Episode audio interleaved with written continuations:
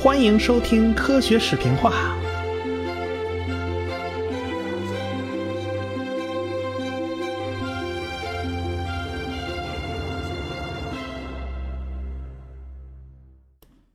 我们上文书讲了，智人是很善于交际的，那不管走到哪儿啊，都是一路聊着八卦，叽叽喳喳就过去了。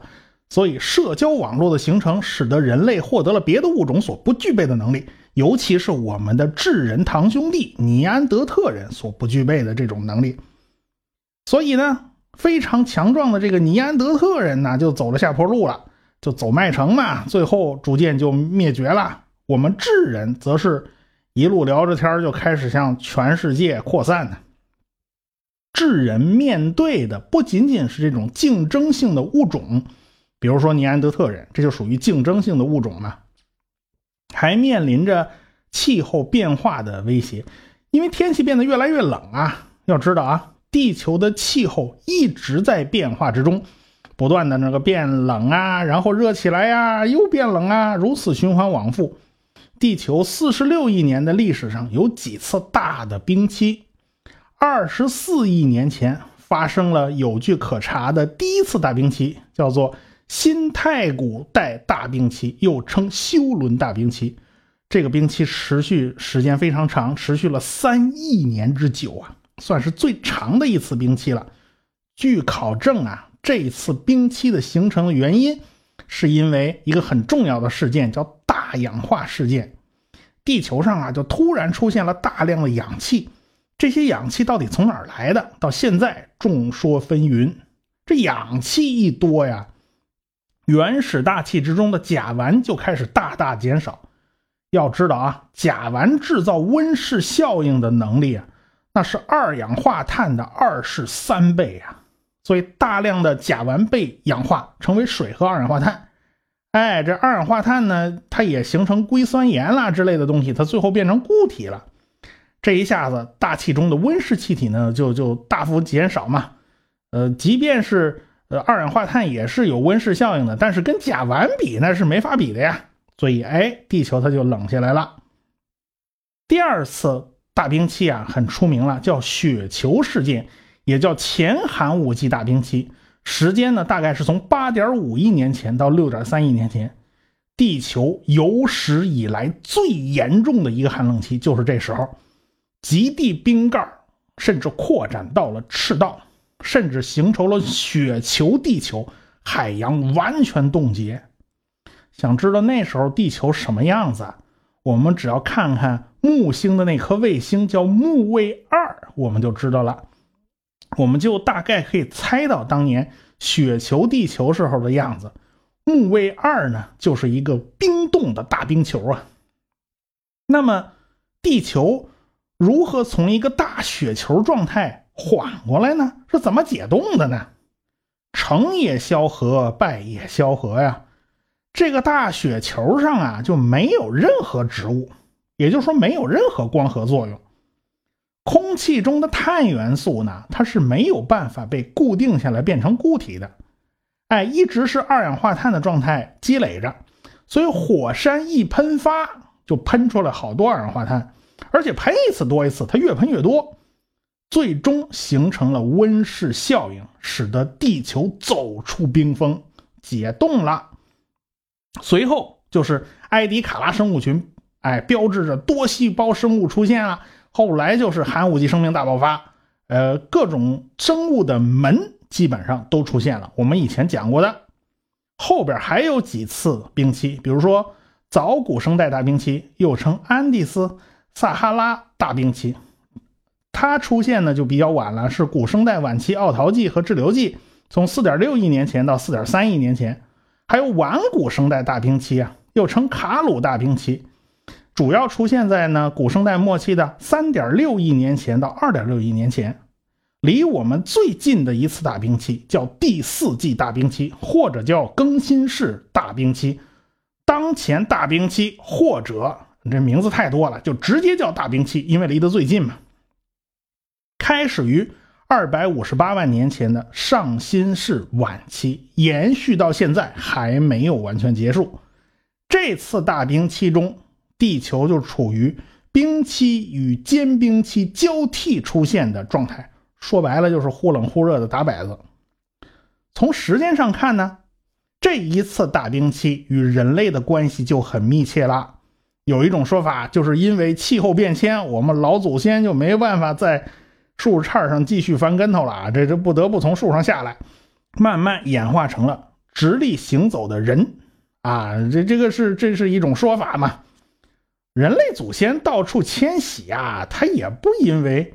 啊，也不是完全因为什么好奇心作祟啊，什么世界那么大，我想去看看，算了吧。那年头人类根本没世界这种概念，很可能啊，是因为气候变迁所迫。哎，这这不搬家不行啊，他得逐水草水草而居嘛，这没办法。在距今大概两点五万到一点四万年前，地球上出现了严峻的末次盛冰期。这次末次盛冰期中气候最恶劣的阶段呢，到了什么程度呢？是整个亚欧大陆上覆盖着厚重的冰层，气温极其严寒，很多大型动物都走向了灭亡，比如说猛犸象啊、披毛犀啊之类的。猛犸象也要吃草的呀，那草原它变成了遍地苔藓的这苔原，这这猛犸象吃不着什么东西了，那只好饿肚子。这个偏偏又冲过来一群两脚兽，拿带尖的棍子拼命戳啊！这没没多久，这这巨大的猛犸象就全部灭绝了。同样啊，原始的人类也面临着巨大的考验，但是危机危机呀，危险也充满着机遇。这次末世盛冰期是人类发展的关键阶段，恶劣的自然环境啊，实际上替人类清扫了很多障碍。那么多大型动物都灭绝了嘛，所以人类只要活下去，那就是赢得整个世界。有个典型例子是在乌克兰黑海北部出现的格拉维特文化，他们在寒冷地区啊，它是有办法生存的。有树的地方那好办呢，可以搭个窝棚御寒呢，还可以点个火来取暖啊。人类毕竟是会使用火的嘛。但是冰天雪地那可怎么办呢？他什么都没有吗，那人家有办法呀。人家杀猛犸象啊，用猛犸象的骨头来搭窝棚、搭帐篷。哎，现在想起来啊，他们真是好奢侈啊！那帐篷门啊，它两颗象牙做的。当然啦，当气候环境进一步恶化，大面积土地被冰层覆盖的时候，有的地方冰层啊厚达五公里、五千米啊。主要在欧洲的中部和西北部地区，就那块特别厉害。那时候的海平面比我们今天想的低得多，因为大量水分都变成了固体嘛，都集中在陆地上嘛，那水海里的水就少了嘛。所以呢，这海水水位一低啊，这海岸线也就不在今天这位置上。而且那时候的平均气温比现在低十到十二度，而且气候比现在干燥的多，陆地上到处都是那种。耐旱的草啊和沙丘啊，反正那时候条件都不是很好。即便原始人有御寒的工具和技术，特别像北欧那一带也不适合人类居住。但是像树挪死啊，人挪活呀，不是有两条腿吗？因此这原始人就开始迁徙啊，往南欧寻找避难所。当时大概意大利这边啊，还有西班牙这边啊。没有千里冰封、万里雪飘的样子，所以各村各寨的原始人就往那儿跑嘛。在欧洲和亚洲的这一带啊，有不少文化的遗迹，就是古人类的遗迹。现在科学家们就发现啊，最早到达欧洲的智人，并不是现在欧洲人的祖先。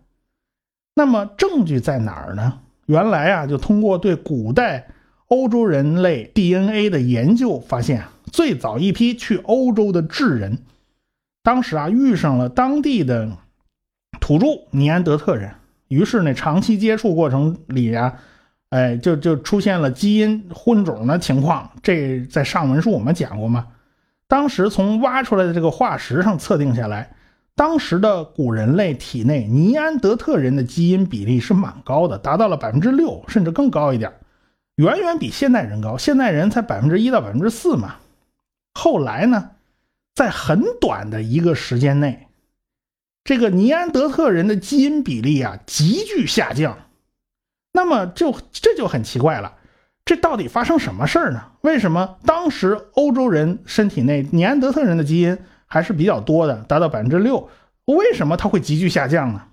有一种说法呢，就是说尼安德特人的基因对于我们智人来讲是不好的，这些基因呐是和二型糖尿病、还有抑郁症、狼疮啊、这血凝块啊、过敏呐。呃，一些皮肤病啊，甚至尼古丁成瘾，它都是有关系的。不过你要说这些特征，在那个年头，它算是缺点吗？它好像也不是缺点呢，对吧？原始原始人他也没发明烟草啊，这尼古丁成瘾，它好像也起不到什么有害的作用，是吧？对于现代人来讲啊，这血液容易凝固，它不是一件好事因为很多人会患上心脏病啊、中风啊。但是史前人类人家不担心这个呀，人他这心脏病和中风离他早着呢。史前人类通常会因为受伤流血不止而死亡，所以血液凝固的快，它是一件好事儿。所以这个问题呢就变得很复杂了。现在认为是缺陷，在当时的环境下说不定是个优点嘛。所以问题就变复杂了嘛。反正呢。到现在还是在纷纷扰扰，就没有一个特别的，嗯，特别大家公认的一个答案。反正身体里尼安德特人基因比较多的那一批古人，最后全灭绝了，他们的基因没能流传到现在。这自然选择的大剪刀啊，它就起作用了。我们往前追溯呢，只能追到三点七万年前，有一批人类是我们的祖先。从三点七万年前到一点四万年前的古人类，所有的个体似乎都是从一个单一的祖先种群发展而来。目前没有实质性的证据表明有其他地方的基因进来。有趣的是啊，在不同的格拉维特文化遗址中发现的那些个个体啊，彼此并不存在更近的遗传关系。那很有可能啊。文化与技术在这些原始人之间有过传播，但是他们没有发生过通婚现象，哎，基因没什么交流，这是完全有可能的。过去呢，这个欧洲智人的眼睛啊还是棕色，在冰河时代，那皮肤也还都是黝黑黝黑的，它根本就不是我们现在想的那种欧罗巴人种的样子。大概到一点四万年前才出现了蓝色的眼睛啊，大约到了七千年前才出现了浅白色的皮肤。反正，在冰河消融的那一段时间里面呢，人类啊就相互交流就比较频繁了，人类就开始在亚欧大陆上扩散开来，因为原来都是在很小的一个地方避避避寒嘛，对吧？就这一块还还能生存，别地儿都是大冰川了嘛。所以扩散的呢，呃，当然也不仅仅是人类这种两脚兽嘛，有一种动物呢是四条腿的，也跟着人后面一块扩散开了。这种东西嘛，就是狗啊。我们讲欧洲部分呢比较多一点，因为资料比较详细。其实，在智人还没走到欧洲之前，正在中东那边晃悠呢，就已经有一哨人马走到了澳大利亚，花的时间并不多啊。这看来有点不可思议啊！因为非洲到欧洲毕竟是有陆地可以走的，那澳大利亚可是远隔重洋啊，这怎么反倒快呢？这的确是不太好理解。反正人类从非洲出来走的都是曼德海峡这条路，然后就沿着阿拉伯半岛的边开始往霍尔木兹海峡方向走。霍尔木兹海峡方向非常窄，从那儿很容易过去。从那儿。到亚欧大陆，然后你爱往哪儿走往哪儿走啊！从这儿开始呢，路径就出现分叉了。你他去张庄，你去李庄，我去马家河子，是吧？然后路径呢，这它有一定偶然性，它不一定走到哪儿。有一支人类就开始贴着海岸线，从中东那边出来，往印度次大陆这边走了。反正都是贴着海边走嘛。很快，这印度次大陆就被占领了，全都是人类了。这地方没土著嘛，是吧？不像欧洲那边有尼安德特人，大部分人呢就在这儿定居下来了。因为这儿冰河期这儿还算暖和吧，在这儿繁衍后代。哎，这后代里面呢，又有一小部分人他不太安分，他喜欢流窜，于是他继续往东南亚方向溜达。哎，就从孟加拉这边拐拐到东南亚这边来了。那时候因为冰河期，海平面下降了非常多啊，所以那时候东南亚这边还不是一片群岛。我们知道现在印尼可以说是万岛之国呀，全是一片群岛，但是当时它不是，都是连成一片的，是连成一片陆地的。因此啊，人类啊连脚都没湿，就扩散到了东南亚地区。人类的扩散速度还是很快的，几千年的时间就从非洲扩散到了整个东南亚。这个方向走的进程啊，要比欧洲方向快一点。过了巴厘岛，再往西边，就来到了一个叫做佛罗勒斯的岛上。这个岛离大陆并不远。当时呢，整个东南亚都连成一片了，但是边缘还有一些小岛。科学家们在洞穴里面。就挖出了一种非常奇怪的人类骨骼，他们身高啊，不过才一米出头。一开始大家以为挖出来的是个孩子，但仔细一看呢，不是那么回事这明显是个成年人。相比人类的体型，他们显得非常矮小，因此就顺利的获得了一个外号，叫哈比人啊，就是游戏中常见的矮人族了。当然，学名不叫这个，学名叫佛罗勒斯人。他们为什么这么矮小呢？有一种理论认为，海岛上的生物啊体型都不大，因为资源匮乏。大体型的生物它不赚便宜，只有身材矮小的这种动物，因为耗能少嘛，比较节能环保嘛，它才能生存。可是体型要发生这么大的变化，时间短了根本是不够的。那么这就说明啊，它与智人应该不是同一批走出非洲的。对吧？哪怕比智人稍微早一些，它时间也是不够的。他们走出非洲应该早得多。他们实际上是匠人的一支来到了东南亚，那那就很早了呀。现在啊，到佛罗勒斯岛上还有不少关于这种小矮人的传说。传说啊，这小矮人曾经偷走人类的孩子啊，偷家畜啊，反正。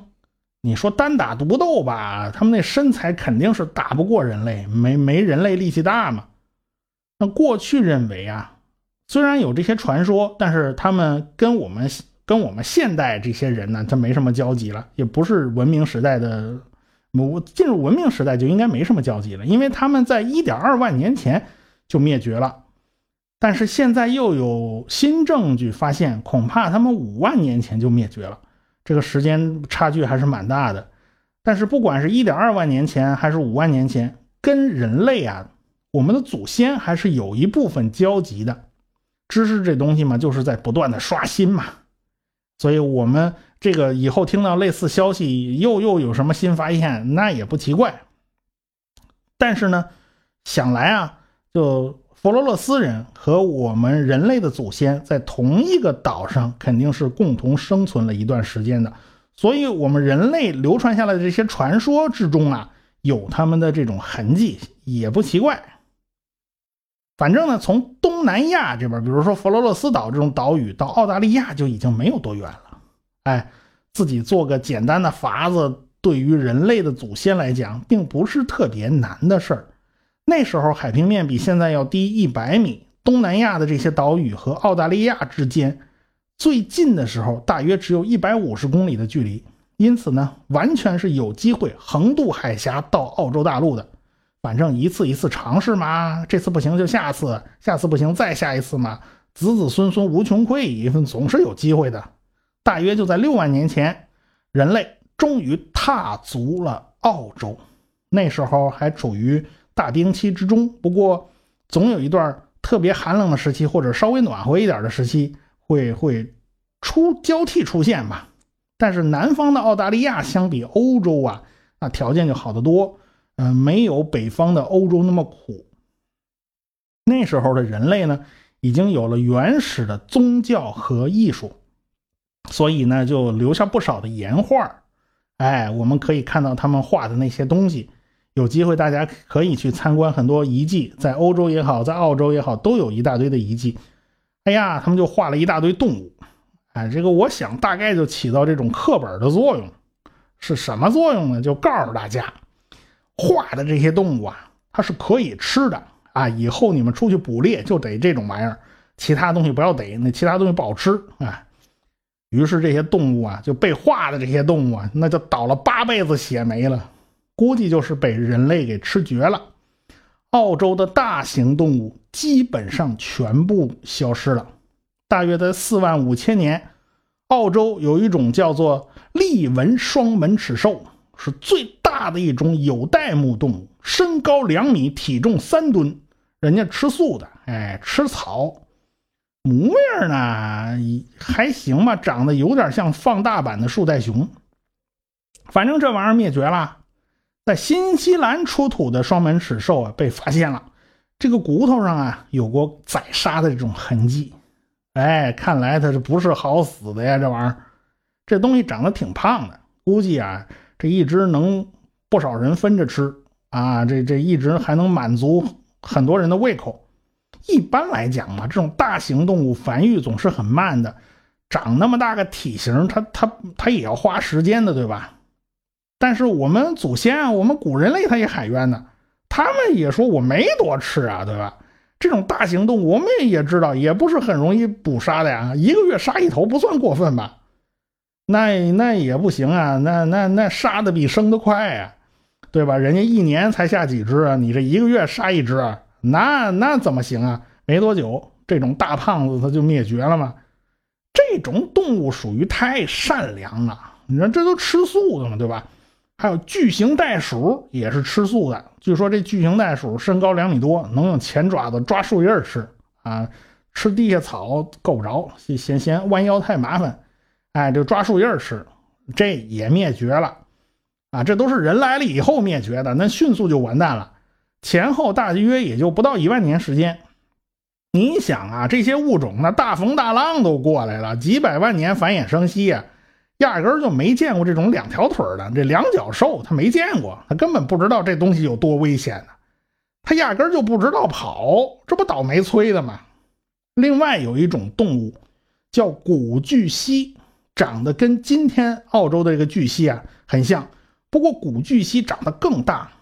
挖出来那个骨骼啊，拿尺子一量，多长呢？有八米长，推算重量啊，也有两吨呢。这东西长得不算胖啊，就尽管它很长，但是不是特别重。这还是著名的理查德·欧文爵士给起的名字。这东西厉害啊啊！它能够袭击比自己大一倍的动物啊！看按按理说这是很厉害的猛兽啊。哎，见了别的动物，它没有躲的必要，是不是？都是别的动物躲着它们，它从来不知道躲躲别的动物。可惜，即便是这种猛兽，在人类面前也是走不上两个回合的。人类那是开了挂的，什么动物，任凭你牙尖齿利，任凭你动物凶猛，也都是无法与人类抗衡的呀。那么，人类是怎么对付这种巨蜥的呢？咱们下回再说。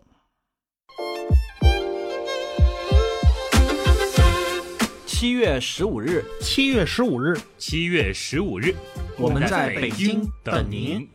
我正在上海憋大招呢，我会努力讲得更清晰明了的。我希望通过我对科学的分享，来改变你对于颜值、身材甚至语言的刻板印象。非常抱歉大家啊，因为我之前计划做一个小手术，因为时间跟手术恢复后的情况还不能估计，为了不影响这次活动的顺利进行，再三考虑，所以就不上台演讲了，我只能在台下为台上的演讲者助威。请注意，购票通道已经开通了，请关注“科学声音”的微信公众号，在菜单中即可购票。好位置的票可不是很多啊，想好了您就赶紧出手，别犹豫。哎，黄牛党，请绕路啊！如果您有兴趣成为我们这次活动的赞助商，也可以联系微信号四零零零零九五九谭老师。我是卓老板，我是吴金平，我是汪杰，我是旭东，我们是科学声音。